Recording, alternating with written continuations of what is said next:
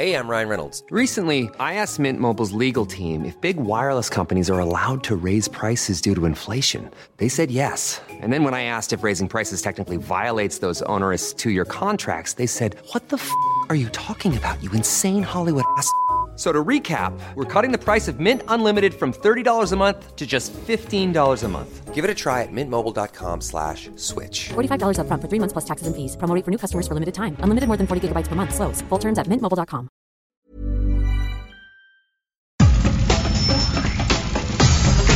Nada más por convivir. Política, cultura y ocio. Con Juan Ignacio Zavala y Julio Patán. Aquí iniciamos.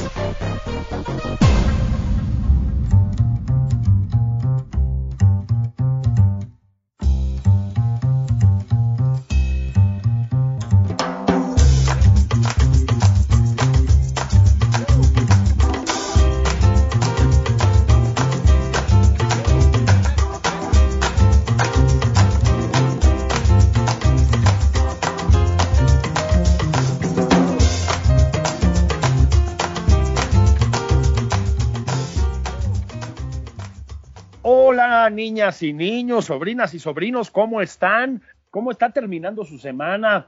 Em, ¿Qué pasó? ¿Hay luz en su casa o se le tatemó un pastizal al licenciado Bartlett? Em, ¿Están importando doctrinas extranjeras nada más por convivir? ¿O se están comportando como buenos patriotas heteropatriarcales? ¿Cómo ha estado su semana? Más importante todavía, ya les aplicaron su vacuna, que su Spoonie, que su vacuna china, este, que las gotitas milagrosas venezolanas. Juan Ignacio Zavala, ¿ya te vacunaste? Pues mira, este no, porque aunque parezco, pues todavía no doy la edad, ¿no? Entonces, ese es el, el, el, el primer obstáculo. Eh, el, segundo, bueno, pues sería que me tocara en mi colonia, pero bueno, pues prefiero que se vacune antes mi madre, que tiene más de 90 años, pero no le ha tocado, man. Entonces, Híjole. este, pero bueno, cualquier cosa, yo pienso que ahí más o menos va el asunto aquí en la Ciudad de México. Este, aunque no son muchas vacunas, ya hay este fenómeno chilango de que creemos que lo que sucede aquí sucede en todo el país. Este, sí, bueno, pues como que ves que hay unos esfuerzos por organizar mejor la cosa, ¿no? Yo creo que sí. Este, a ver, hablar de organización no es mi fuerte, no tengo autoridad moral para eso en, en ningún ámbito. Este, creo que sí, realmente creo que después de un inicio, pues por decirlo menos eh, Caótico. desmadrosísimo. Eh, aquí en la ciudad al menos no, no sabemos cómo fue en el resto del país. Eh, sí, como que pusieron orden. En contraste, Juan, aunque luego ya también creo que medio enderezaron el rumbo, con Ecatepec, que es el Estado de México, ¿no? Este fue, bueno, las escenas eran medio dantescas, la verdad. Sí, estamos ante esa mm, paradoja de que hay una sensación muy comprensible y razonable de que por fin nos están vacunando, de que hay una lucecita al final del túnel y el hecho, eh, pues, contundente de que no hay vacunas, es decir, siguen llegando por goteo, esa es la pura verdad. No lo sé, yo tampoco soy un perito en estos asuntos, ¿verdad? Me da la impresión de que están viendo de dónde sacan una vacuna que otra por ahí para más o menos este, disimular la catástrofe que hay en ese sentido. Hay un problema global con las vacunas, eso también hay que decirlo. En muchos otros países tienen también desabasto de vacunas. Pero ¿sabes qué, Juan? Tú y yo, pese a que tenemos una audiencia de millones y millones de personas, por nuestro conocimiento de prácticamente todos los temas, por nuestra naturaleza informada, mesurada, este, libre también de Y honesta, influencias ¿eh? extranjeras, muy honesta. muy honesta, ¿no? O sea, Sí, de, lo que, de lo que no sabemos decimos, ¿sabes qué? De esto no sabemos. Exactamente, exactamente, ¿no? Y además estamos libres de influencias extranjeras, no traemos doctrinas extranjerizantes, ¿no? Así es, no, no, no, digamos, tampoco oímos rock. No, que, este, que es satánico. Así es. o sea, ya es lo que le falta al presidente, ¿no? Están oyendo rock, Sí. importa- están importando ideas ideas. Usan el pelo largo. Sí. Ah, señor presidente, cómo nos andamos conociendo. Pero mira, el que sí puede hablar de vacunación y del otro tema que se nos ha olvidado y está íntimamente relacionado y no se nos debería olvidar, que es la pandemia, que ahí sigue, Claro.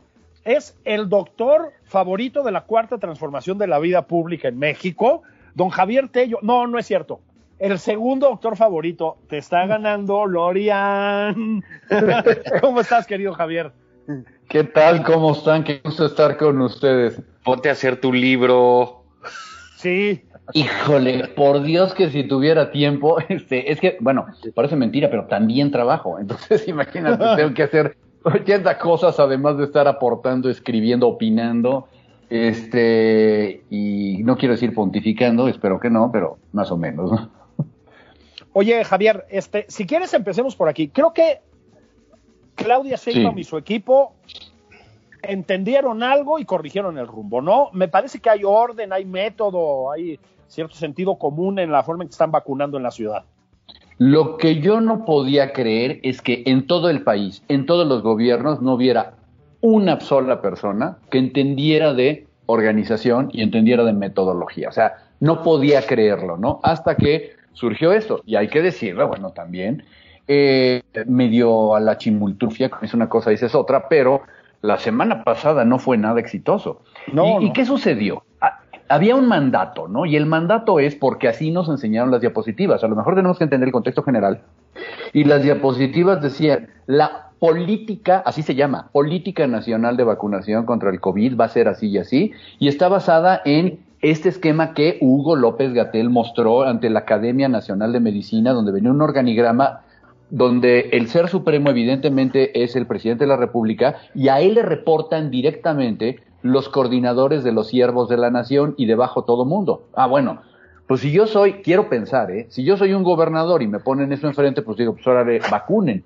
Lo que yo creo que evidentemente ni, ni Claudia Sheinbaum ni la gente que le reporta iban a permitir era tener este desastre que hubo la semana pasada. Entonces dije, oye, ¿sabes qué? Esto, esto nos va a pegar y nos va a salpicar a nosotros, ¿eh? Aunque, entre comillas, no sea nuestro problema. Mejor metamos la mano porque, uno, sí es nuestro problema. Y número dos, prefiero yo, este, de una vez que mis ciudadanos, sobre todo a unos meses de las elecciones, no empiecen a sacar las uñas porque tenemos a los ancianos haciendo filas innumerables en Coajimalpa, muertos de frío y con unos, eh, este, no pensantes siervos de la nación que están regañando a los ancianos por estar formados en la etcétera, ¿no? Entonces alguien ha de haber dicho, no, a ver, primero, objetivos, ¿cuántas vacunas nos van a dar? E hicieron las matemáticas más básicas del mundo. ¿Cuántas dosis necesitamos? ¿Entre cuánta gente? ¿Y cuál es la capacidad humana que tenemos para hacer esto? ¿Y qué creen? Que para, nada más, nada más para aventarte la friolera de los señores de Xochimilco, Tláhuac y no me acuerdo la otra, e Iztacalco, ¿sí? Llegaron estas escalofriantes cifras en donde vemos centros enormes de vacunación con 40 o 30 mesas de vacunación durante 10 días. O sea, entonces, a ver, si no era así, ¿qué tenían en mente antes, no? O sea, de veras pensaban que dos mesitas y un mantel de hule con unas florecitas, así como si fueran quesadilleras, y formándolos a todos los viejitos en la banqueta durante eh, este, cuadras y cuadras, ese era el método para realizar la mayor campaña de vacunación de la historia. No. Entonces, creo que, que aterrizaron bien el pensamiento, creo que se pusieron las pilas en el gobierno de la ciudad, y, y evidentemente pues, eso eso les está ayudando bastante para sacar eh, la línea, vamos a decirlo, ¿no? Claro, hay, hay, hay, digamos, una... Creo que también se dieron cuenta, doctor Tello y Julio, de esta percepción tan importante de tener las cosas organizadas. Porque, porque digamos, como no hay vacunas, pues bueno, que la- por lo menos que las filas estén bien hechas, que la gente pueda esperar sentada, en fin, una serie de, de elementos que, que, le den a la gente una sensación de seguridad, ¿no? Y creo, en ese sentido, que la organización es lo que lo da. Sí, cuando tú sabes lo que vas a esperar y, te tratan bien, yo creo que, que no, no lo sé. Primero que nada, no te pones agresivo. Y eso lo vemos cuando tienes las cosas más básicas, la fila para el pasaporte o la cita para la verificación del coche. O sea, qué bueno que llegaste a las 7 de la mañana, pero tu cita era a las 11, ¿no? Sí. En cambio, si llegas al 5 para las 11 y te dicen, pásale, siéntate aquí, y te dan, como lo están haciendo, ¿eh? Te dan una agüita y te dan un tamal y te dan no sé qué cosa, etcétera. Bueno, pues la gente se siente mejor, ¿no? Sí. Aunque de repente sientes que nada más faltan ahí los de Galloso promoviendo. claro. ya que está usted por aquí, ¿no? Tenemos unos planes muy interesantes.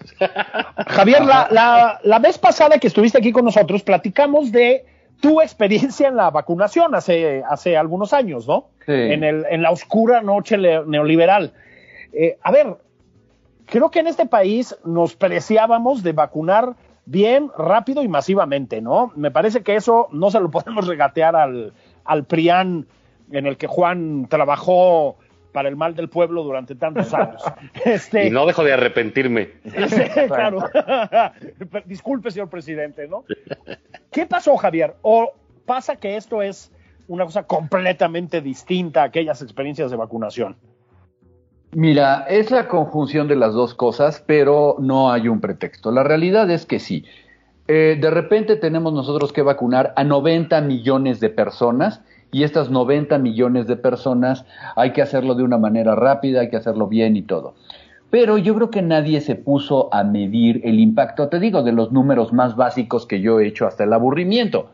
Necesitas vacunar a medio millón de personas todos los días. Bueno, ¿cómo le vamos a hacer? En el camino tenían otra cosa en mente, desde el legendario, creo yo, anillo al dedo, hasta el cómo vamos a sacar aquí un provecho político de esto. Y lo primero que había que hacer en, el, en, el, en la cuestión política más básica era no darle reflectores o no darle méritos a los estados, sino yo quiero quedarme con todo el control. Esa es mi lectura, ¿sí? De otra manera no justifico que las maquinarias que ya conoces de los sistemas de salud de los estados, etcétera, eh, no se utilizaran. Y realmente estaban pensando que haciéndose cargo con estos grupos que iban a tener y con brigadas correcaminos, lo iban a hacer de una manera muy, muy, uh, muy simple. El ejemplo más, más claro y más absurdo lo vemos con la vacunación de los profesionales de la salud. O sea, ¿para qué necesitaba yo cuatro guardias armados en la clínica 1 de Durango, no? ¿O por qué iba yo a tener a los médicos desvelados este, saliendo de guardia, siendo regañados por siervos de la nación en la fila, ¿no? O sea, entonces alguien entendió, pues, señores, tenemos que industrializar esto y hacerlo bien y, ponerlo todo. Ahora, valga la llamada de atención para decir que los señores tienen que ponerse las pilas.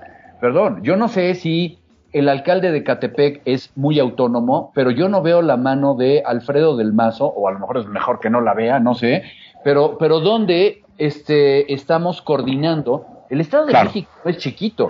Si el Estado de México no es chiquito y tiene además mucho potencial económico y saben hacer cosas muy buenas, ¿por qué no vimos esta organización en Ecatepec? ¿no? En Ecatepec.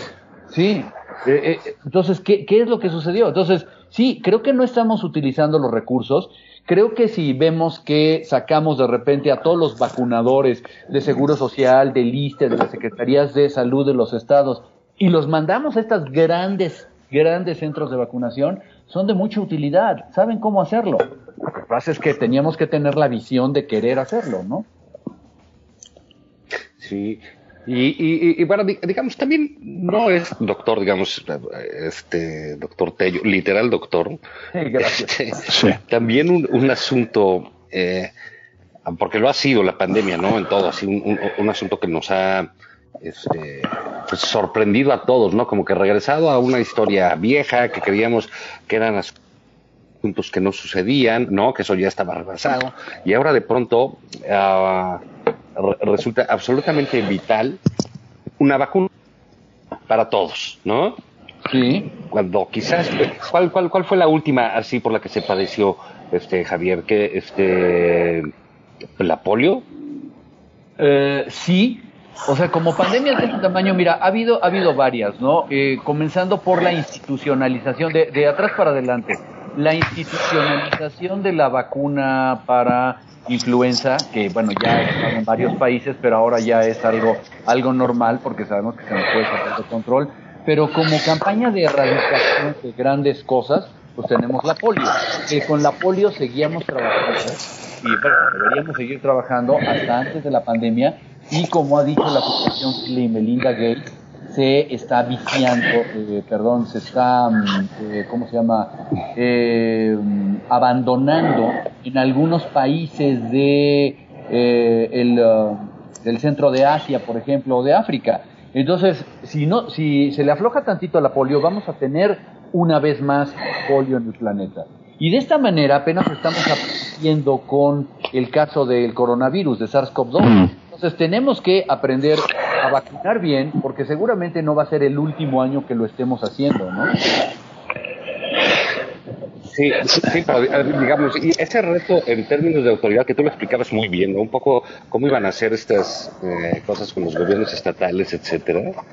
Este, pues sí ha de haber sido un asunto de, híjole, ¿cómo le hacemos? Si a lo que están acostumbrados los gobiernos pues, es a formar a la gente por las credenciales del elector o para recogérselas. Sí, pero no en el caso de las campañas Las de credenciales, vacunación. claro, no las Sí, en, el, en el caso, en el caso de las campañas de vacunación, los gobiernos estatales sabían hacerlo bien. Aquí lo que no ha habido, lo, he, lo he estado yo comentando, es que no vemos es un liderazgo. Yo no sé quién es el responsable de la vacunación en el país. Porque en el organigrama está el presidente de la República, pero yo no me puedo imaginar al presidente de la República haciendo planes de vacunación. No, pues no. Tampoco puede ser Hugo López Gatel, porque Hugo López Gatel, como lo sabemos, ya tiene tres trabajos, ¿sí? Y, y todavía le vamos a dar otro. Entonces, ¿quién es este? Sí, todos mal hechos. Exacto. ¿Quién es este manager de la vacunación que sepa hacer bien las cosas y sobre el cual haya que pedirle cuentas, ¿no? Porque vaya, como lo estuvimos viendo y lo estuve yo repitiendo, cada vez que nos ponían sus diapositivas, ¿sí? Estas diapositivas, el, eh, nos estaban enseñando muchas tácticas, mucha repartición, mucho todo, pero lo que no nos decían era cómo lo íbamos a lograr. Un ejemplo, todavía no nos dicen, este, y ha habido ahí por ahí dos o tres rumores o lo que sea, tenemos el suficiente número de jeringas, tenemos el suficiente número de insumos paralelos, nada de eso lo sabemos porque ha sido terriblemente eh, opaco el manejo de esta información. Por ejemplo, no tenemos datos abiertos, o sea, que, que, estas personas que están haciendo los análisis numéricos se puedan meter a un sitio donde puedan rastrear casi en tiempo real cuántas dosis se aplicaron, en qué estado, con qué consumir, nada de eso se sabe. Estamos supeditados a lo que nos enseñan en las vespertinas, en estas tablitas que nos ponen, y eso es todo el número que tenemos. Entonces, a lo que voy es, cuando tú no tienes un plan perfectamente establecido para uno, si no es que el programa más ambicioso en salud de toda la historia, pues nos vamos a estar tropezando, ¿eh? En otros países lo hicieron definitivamente mucho mejor, ¿no?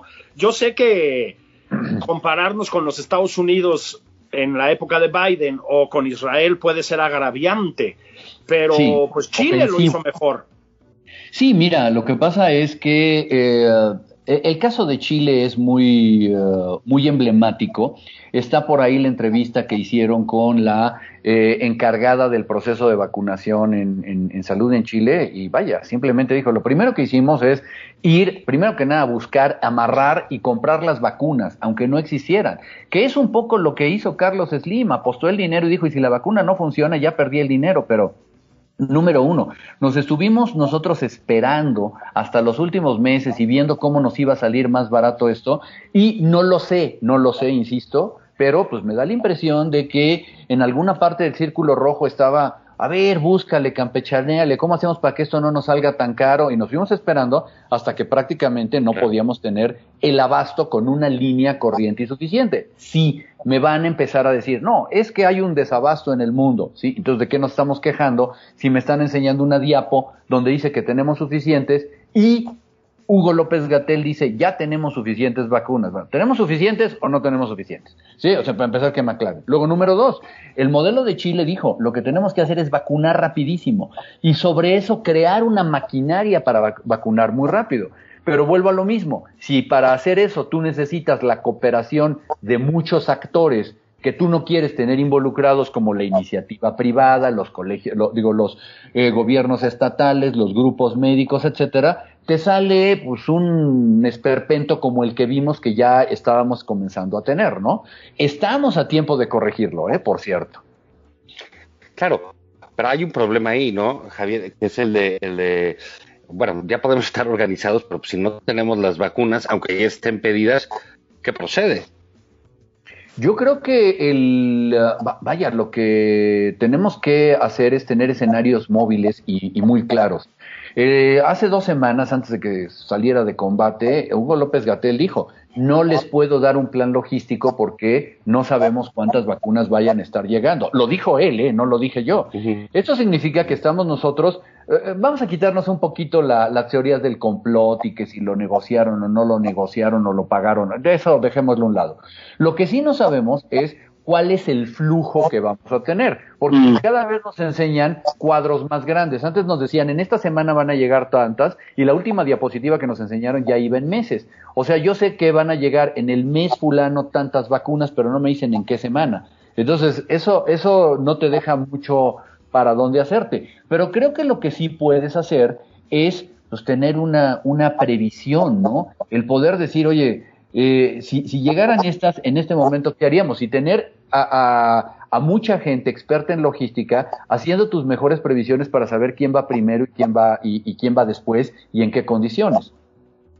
Bueno, una, una prueba de, de que no podían desarrollar nada parecido a una logística es que, yo creo que te diste cuenta, Javier, el primer PowerPoint que sacó el doctor López Gatel venía con una lista de vacunas supuestamente ya compradas. Es que ese es el motivo de nuestro Es escepticismo. O sea, podemos entender que hay desabasto y etcétera, pero ellos dijeron que ya estaban, ¿no? Sí. Misión cumplida y tal. Y luego, cuando se enferma el presidente, sale López Gatel de nuevo con otro PowerPoint y una lista de vacunas y fechas que no tienen nada que ver con la primera. Entonces, pues disculpen, la burra no era arisca, ¿verdad? Pero la hicieron. Pe- Pero otra vez, yo no entiendo por qué tenemos cuatro voceros.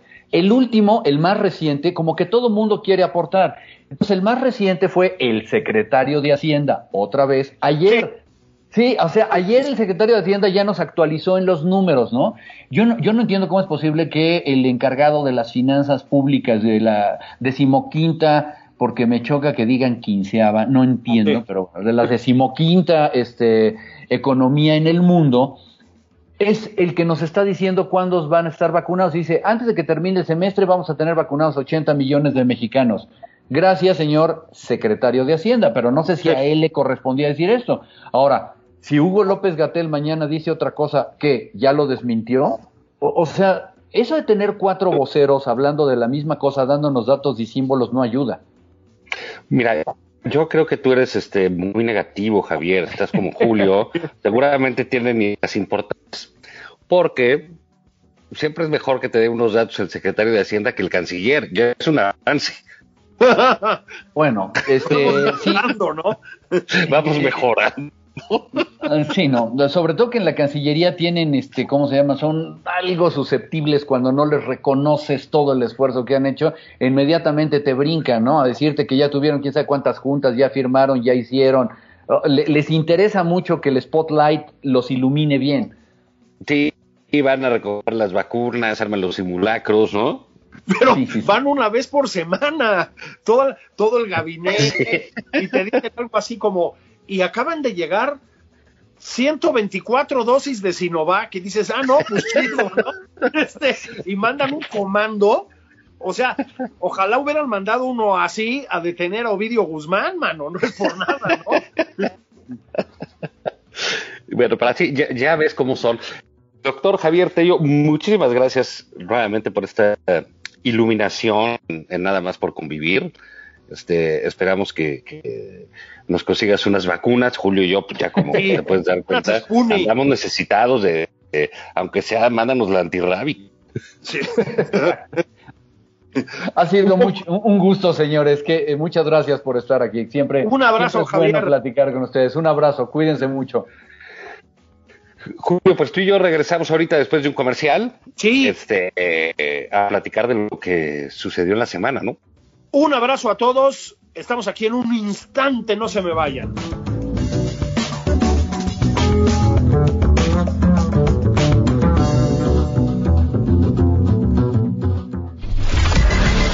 Sigue a Julio Patán en Twitter. Arroba Julio Patán 09. Esto es Nada más por convivir. Una plática fuera de estereotipos. Con Juan Ignacio Zavala y Julio Patán.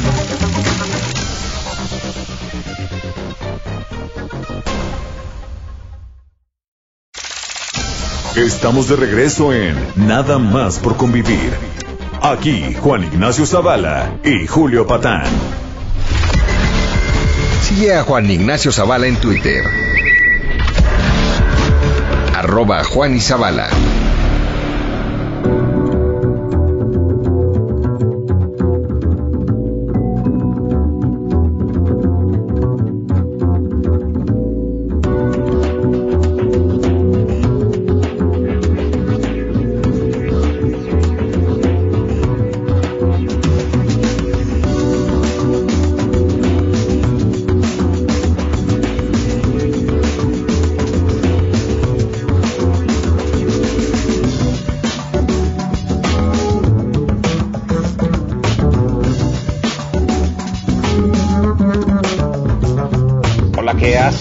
Bienvenidos nuevamente a Nada más por convivir. Seguimos en este sábado.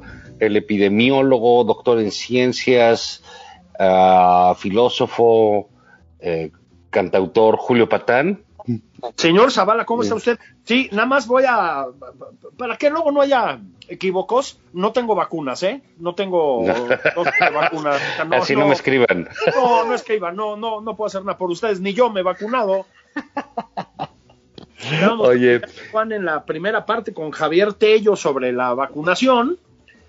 Este, pero que no se nos olvide que esta semana el presidente de la República, el presidente constitucional de los Estados Unidos mexicanos, pues con esta sensibilidad que tiene hacia los movimientos feministas, hacia la causa de las mujeres, etcétera, dijo que no andemos importando ideas, ¿no? Que qué onda con esas cosas extranjerizantes como el feminismo, mano. Sí, sí, mira, eh, parece mentira, pero hace un año, Julio, casi exactamente un año, estaba diciendo las mismas barrabasadas. Así es. Eh, eh, como en contra de las mujeres, que las manipulaban, que las estaban usando contra él. O sea, no hay nada que, que, que, que- que él considere adverso a sí mismo que no sea manipulado por alguien, ¿no? Básicamente por sus enemigos en el mundo, ¿no? Y este, ah, pues sucedió eso, ¿no? Hablando del feminismo que preguntó, le preguntó a su señora esposa, este, que era el pacto, pues pa- para, por si había alguna broca, pues echen la culpa a la esposa, ¿no? Que fue la que le explicó Sí.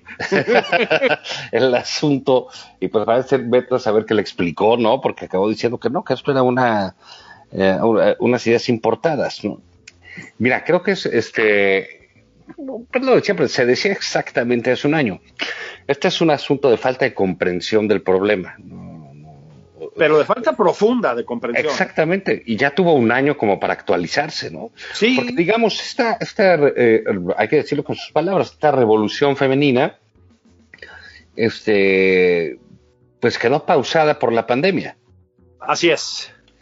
Y bueno, pues ah, yo, todo parece indicar que ahí viene de vuelta, ¿no? Y este tipo de cosas, este tipo de, de- de actitudes del presidente, de politizar localmente, digamos, de volverla parte de su bronca con el PAN y con el PRI, con los FIFIs, ¿no? Cualquier tipo de, fenómeno, pues sí se convierte en algo agresivo este, e inaceptable pues para las mujeres en su conjunto, ¿eh? Deja de, de, de, de- de- deja tú que de, del PAN o del PRI o las FIFIs o las conservadoras para las mujeres.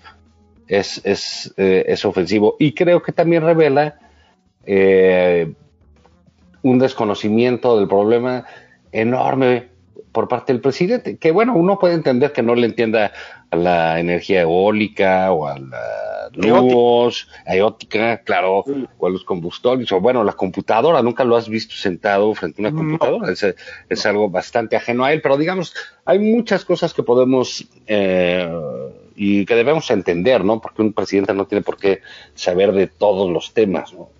Pero sí llama la atención como algo tan cercano y tan humano, el que se tacha de, de, humanista, pues resulta que él es muy ajeno, Julio. Sí, es que yo creo que hay varios niveles del problema. El primero es que no entiende ni las raíces ni la magnitud de este, no, sé si llamarlo movimiento, creo que revolución es una buena palabra, ¿eh? la que usaste tú. no, lo, no lo entiende, no, no entiende qué es lo que reivindican eh, reivindican muchas cosas diversas, pero en, en, términos generales los movimientos feministas, no, no entiende eso del heteropatriarcado o el patriarcado, no entiende lo del pacto, no, no lo entiende. Pero tampoco lo quiere entender. Como tú dices, ningún presidente está obligado a saber de todo, ¿no? A lo que sí están obligados es a rodearse de las personas que saben, me parece. No, eso sí, claro. Y a informarse. Y el presidente simplemente se niega, en mi opinión, Juan, porque hay una profunda misoginia en el presidente. Este, a ver, se ha dicho, pero hay que repetirlo, abrió boca en el sexenio, arramblando con guarderías, como para que las mujeres puedan ir a trabajar, ¿verdad? Cosa que no está mal, albergues para mujeres maltratadas, o sea, arrasó por parejo. Pero es que es un gobierno en el que se acabó el dinero para la prevención del cáncer uterino, ¿no?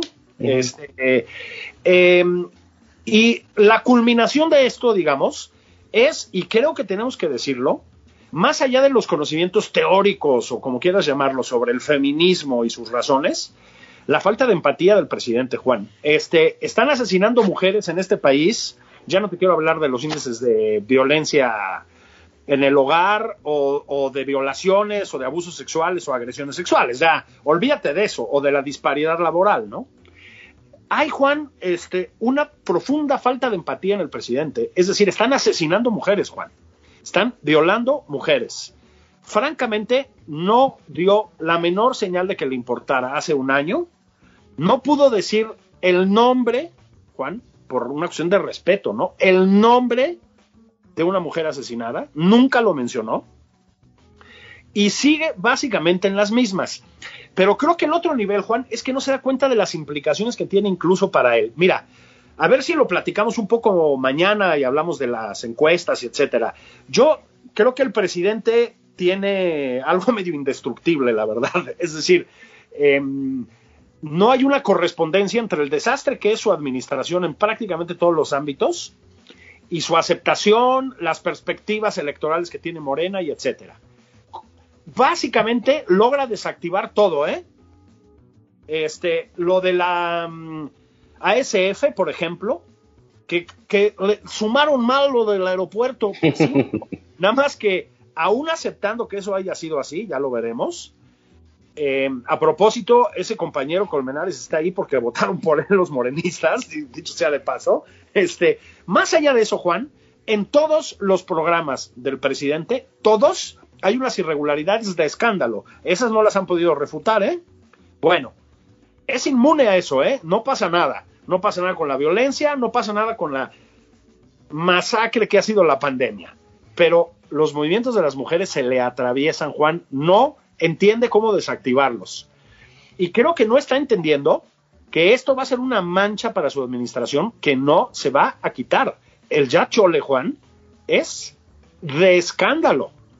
Sí, y bueno, tú dices una cosa, yo creo que eh, un, problema es que él cree que los puede desactivar. Así es. Y no, eso no se va a desactivar, o sea, pero no lo puede desactivar él ni el neoliberalismo, no, no va a haber cosa que los des... Ah, pero todo, como para él todo es agresión personal. Exactamente. Eh, o, sea, cree que el problema es este, lo que piensa el de la mujer, que sí es un problema, o sea, resulta un problema a la hora de ver el, fenómeno, pero no es un asunto contra él, no es un asunto que tenga una cosa electoral, este, eh, particularmente, ¿no? Tiene que ver con, bueno, la situación de la mujer en el mundo y en nuestra sociedad. Y claro, pues como él tiene un concepto de la mujer como de canción de Pedro Infante, ¿no? Sí, de que se le respeta. de que se le respeta y que, como dijo en una entrevista, se merecen el cielo. El cielo, así es. ¿Qué es eso, güey? Pues, Si no, le- ¿qué, está echando mezcal o qué? ¿No? sí, sí. ¿Qué pasó, sí, sí, sí, no? sí, sí, es un concepto así como de, de canción ranchera de todo lo que dice. Ah, y esto escapa, al, ah, te digo, escapa a la política local, escapa ese asunto, escapa a una manifestación política, escapa a un posicionamiento eh, eh, político. No es cuestión, e- esto no se va a acabar porque él nombre eh, más mujeres en su gabinete, por ejemplo. Exactamente. Eso lo tiene que hacer de cajón, ¿no? Pero que, pero que las tengan no va a desactivar el problema, ¿no? Vivimos en estos días también una eh, cosa de un tipo ruin y asqueroso como Andrés Ruemer, ¿no? Es correcto. Que, que- que es un Está tema que... por 10 mujeres, si no me equivoco. Así es, es- y es un tema que está crece y crece y que es eh, y es una constante en el mundo, ¿no? Entonces sí llama la atención que el presidente salga con un asunto de que están este, importando ideas, de que están adquiriendo.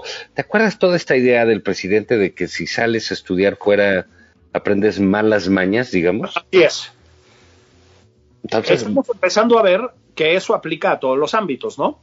Sí tiene una, un, un rechazo instintivo al extranjero. Juan, tú, yo, tú lo has platicado mucho aquí, lo has comentado mucho, yo creo que tienes razón.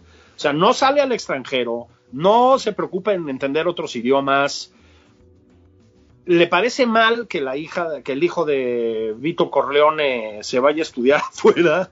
que, que- que no se fue nunca No, a estudiar, bueno, no qué versión vio, a lo mejor del padrino. Sí, le dieron una edición sin cortes. Es una doctrina conservadora importada maligna. Es, Juan, y ahí va la otra cosa, ¿no? A ver si estás de acuerdo.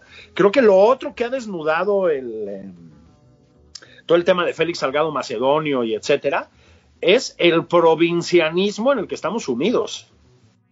Sí, y un provincianismo no, eh, eh, di- digamos, no en, en- no en un ámbito bucólico o rural, sino realmente lo que tiene de cerril eso, ¿no? Lo, lo que puedes decir, no podemos estar festejando en el 2021 a un personaje tan primitivo eh, como Félix Salgado, que- cuya primitivez es este dañar a las mujeres, y les parece gracioso, les parece, lo decíamos el otro día, como si fuera parte de la picaresca nacional, ¿no? Sus, sus agresiones, sus acosos, pues no. Es que mm, creo que el caso Salgado es otro de esos que, tú lo dijiste la semana pasada, el presidente no entiende que más allá de su eh, carácter de presunto, probable agresor sexual, eh, evidente, seguro, carácter de agresor sexual, no nos hagamos tontos, ¿no? Este, más allá de eso, es un personaje ominoso, Juan. Este, a ver, su gestión en Acapulco, lo dijimos la semana pasada y va de nuevo, fue escalofriante.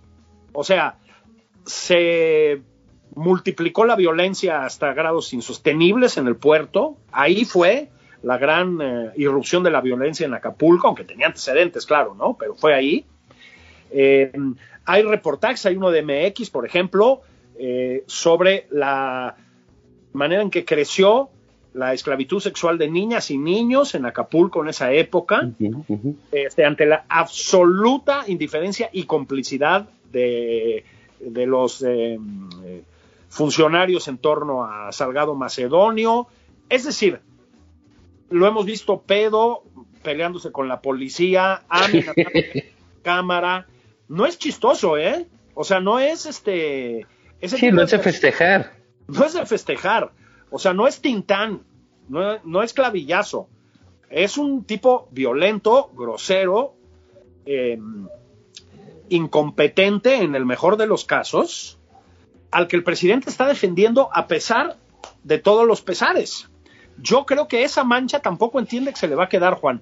Creo que es, eh, no sé qué cálculos políticos hay, pero ahí está también el orgullo del presidente, el narcisismo. Creo que le va a pasar factura, a ver si estás de acuerdo.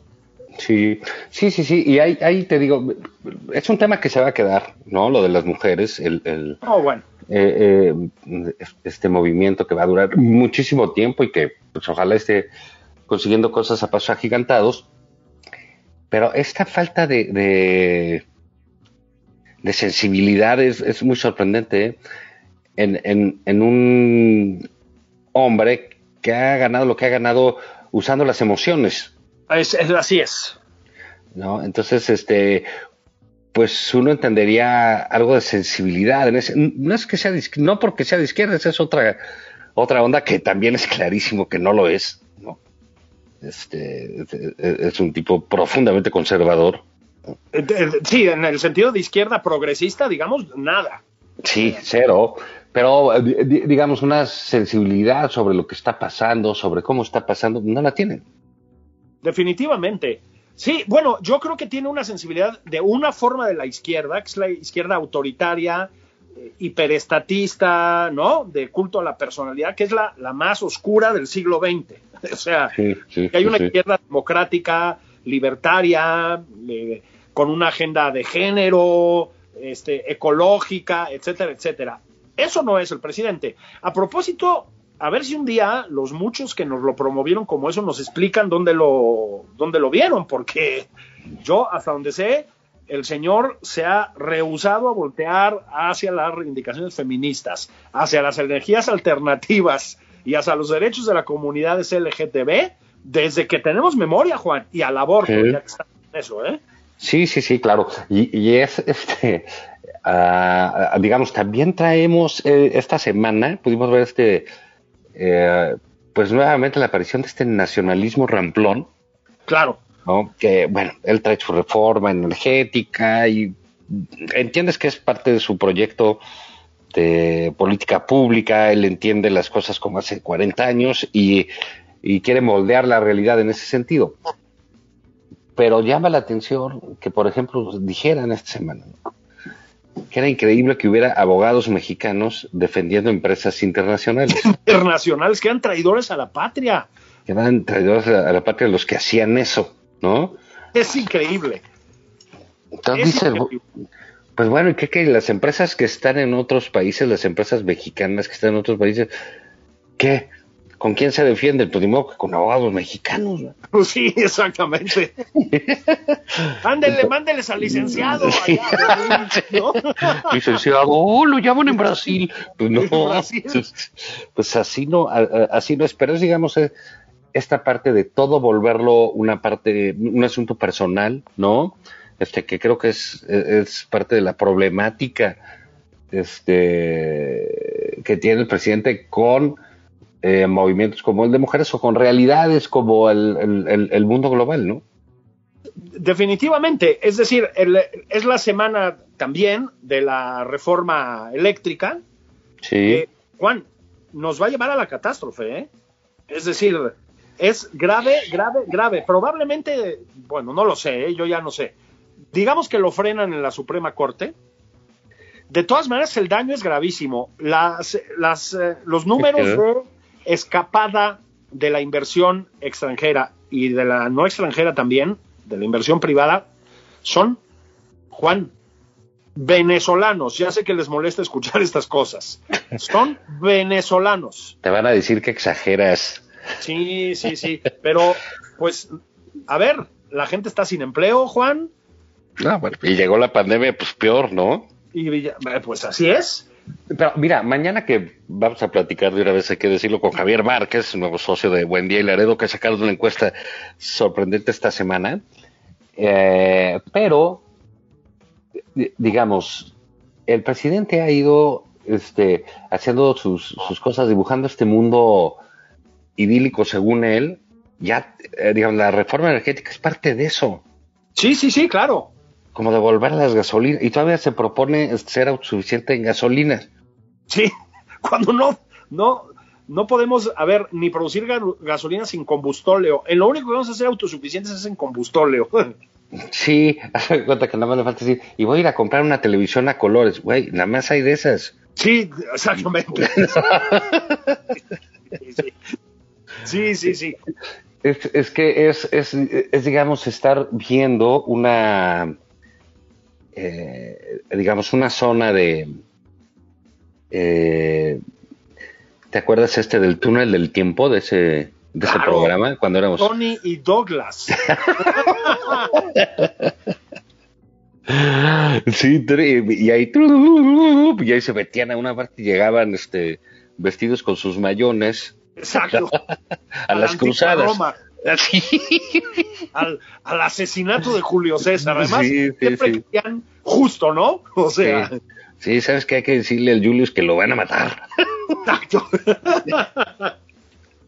Bueno, pues hace cuenta que así estamos con el presidente López Obrador que, que te está diciendo son ideas importadas, pues lo que decíamos este al principio del programa, ¿no? Pues, están oyendo rock, ¿no? Se están, este, se están enviciando con eh, ideologías extranjeras, ¿no? Es, es, es- todo ese discurso que curiosamente también era de Díaz Ordaz, ¿eh? Exactamente. O sea, les molestará escucharlo, pero es verdad. Sí tiene un componente, creo que es más que eso, de regresión priista, pero al priismo ultramontano, ¿eh? O sea, priismo de, de charro y, y zarape, y etcétera. O sea, Bueno, un, un, un- un político charro en ese sentido, de tendencias caciquiles, etcétera, eh, es Salgado Macedonio. claro, bueno, Que les da risa que lo apoden el toro sin trancas. el toro sin trancas, exactamente. Pues, No, no manches, eso ya pasó y no estuvo bien, ¿sabes? Sí, no estaba bien en 1960 y no está bien ahorita, ¿no? O sea, tú lo usarías para un volumen de México bizarro. Utilizas ese tipo de personajes para mostrar ese, ese México pues que ya se fue y que era inadmisible, ¿no? Sí, bueno, pues parece que no se fue, Juan. Es que ese es exactamente. Está de regreso, exactamente. está, está de regreso o estaba dormido y nos lo andan despertando. Este, el problema es que con aprobación del presidente, aprobación moral del presidente. Sí, mañana trataremos eso, pero eso, eh, pues eso no quita que esté mal lo que está haciendo con las mujeres. Así es. Mal. ¿no? Es- mal. es- es- eso no significa que esté mal este, pues, la forma en que se dirige, la forma que hace, la forma... Bueno, no es porque uno quisiera un... Este... eh, un yuppie otra vez o una neoliberal ahí que nos hable del PIB y todas las que son. No, bueno, pues también se trata de tener gente con una comprensión básica eh, de, de- de las cosas, ¿no? De lo y en eso humano, de, de- de que es priista, viejo, el otro día citó al, al secretario de Hacienda de López Mateos. López y eso le, sí, le parecía fantástico lo que sucedió en 1962, ¿no? Que no habíamos nacido ni tú ni yo, por cierto, imagínate. Exactamente. Si hubiéramos nacido, Juan, ya Pues nos sabríamos de esas bondades, ¿no? Nos Spoonie. Pero ni a lo mejor estaríamos cobrando nuestra pensión y toda la cosa, ¿no? Ay, sí, nuestros pesitos de adultos mayores, ¿no? Este, para, para comer lo que se debe comer en este país, que es arrocito, frijol, que tu nopal, que tu maicito, Que tu piña miel, ¿no? Piña miel. Sí, Las licencias ¿tú de la el- barbacoa, ¿qué? ¿Tú has probado el jugo de piña miel? Yo no. Pero debe ser como, pues, piña miel, como el, el- el destilado de la piña, ¿no? Me imagino, ¿no? Un pretepache, digamos. Un, ¿no? pre- un tepachito. Qué horror. Sí, pero estamos en eso, estamos en eso, y luego encima, desde los sectores oficiales, llaman los abuelitos a los señores que se van a, a formar para la vacunación. A ver, entre esas personas podría estar, por ejemplo, mi amigo Isaac Katz. Tú a Isaac Katz le dices abuelito, ¿sí? Sí, y te no. corta la cabeza. O sea, Sí, sí, sí, ya ves que es neoliberal. Así sea, es que Isaac Katz también está lleno de ideas extranjerizantes. Uy, hay un montón de esos por aquí. Sí, sí, sí, importan ideas. Que, que, bueno, en fin. Este. Pues oigan, veamos Pedro Infante, cosas de esas ahorita que, que el presidente nos califique como, como sensatas, ¿no? Sí, Sarita García, ¿no? Este, Así es, la, la corchola, la guayaba y la tostada, ¿no? Guayaba y la tostada. Torito. Vamos a, a pedir una botana no neoliberal, Juan, y a dar por concluida esta sesión inolvidable de, de nada más por Tenemos por convivir. Pero bueno, este, regresaremos mañana con más diversión. Con eso. con todo lo que sucede en el acontecer nacional e internacional. ¡Híjole! Así es. Vámonos, esto fue nada más por convivir. Y nos escuchamos mañana domingo aquí mismo en Heraldo Radio. Vámonos, gracias.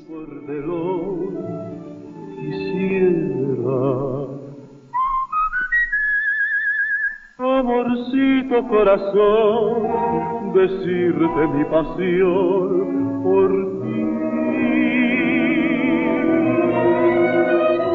Compañeros en el bien y el mal.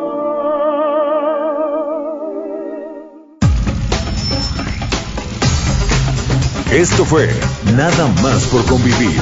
El espacio con política, cultura y ocio con Juan Ignacio Zavala y Julio Patán.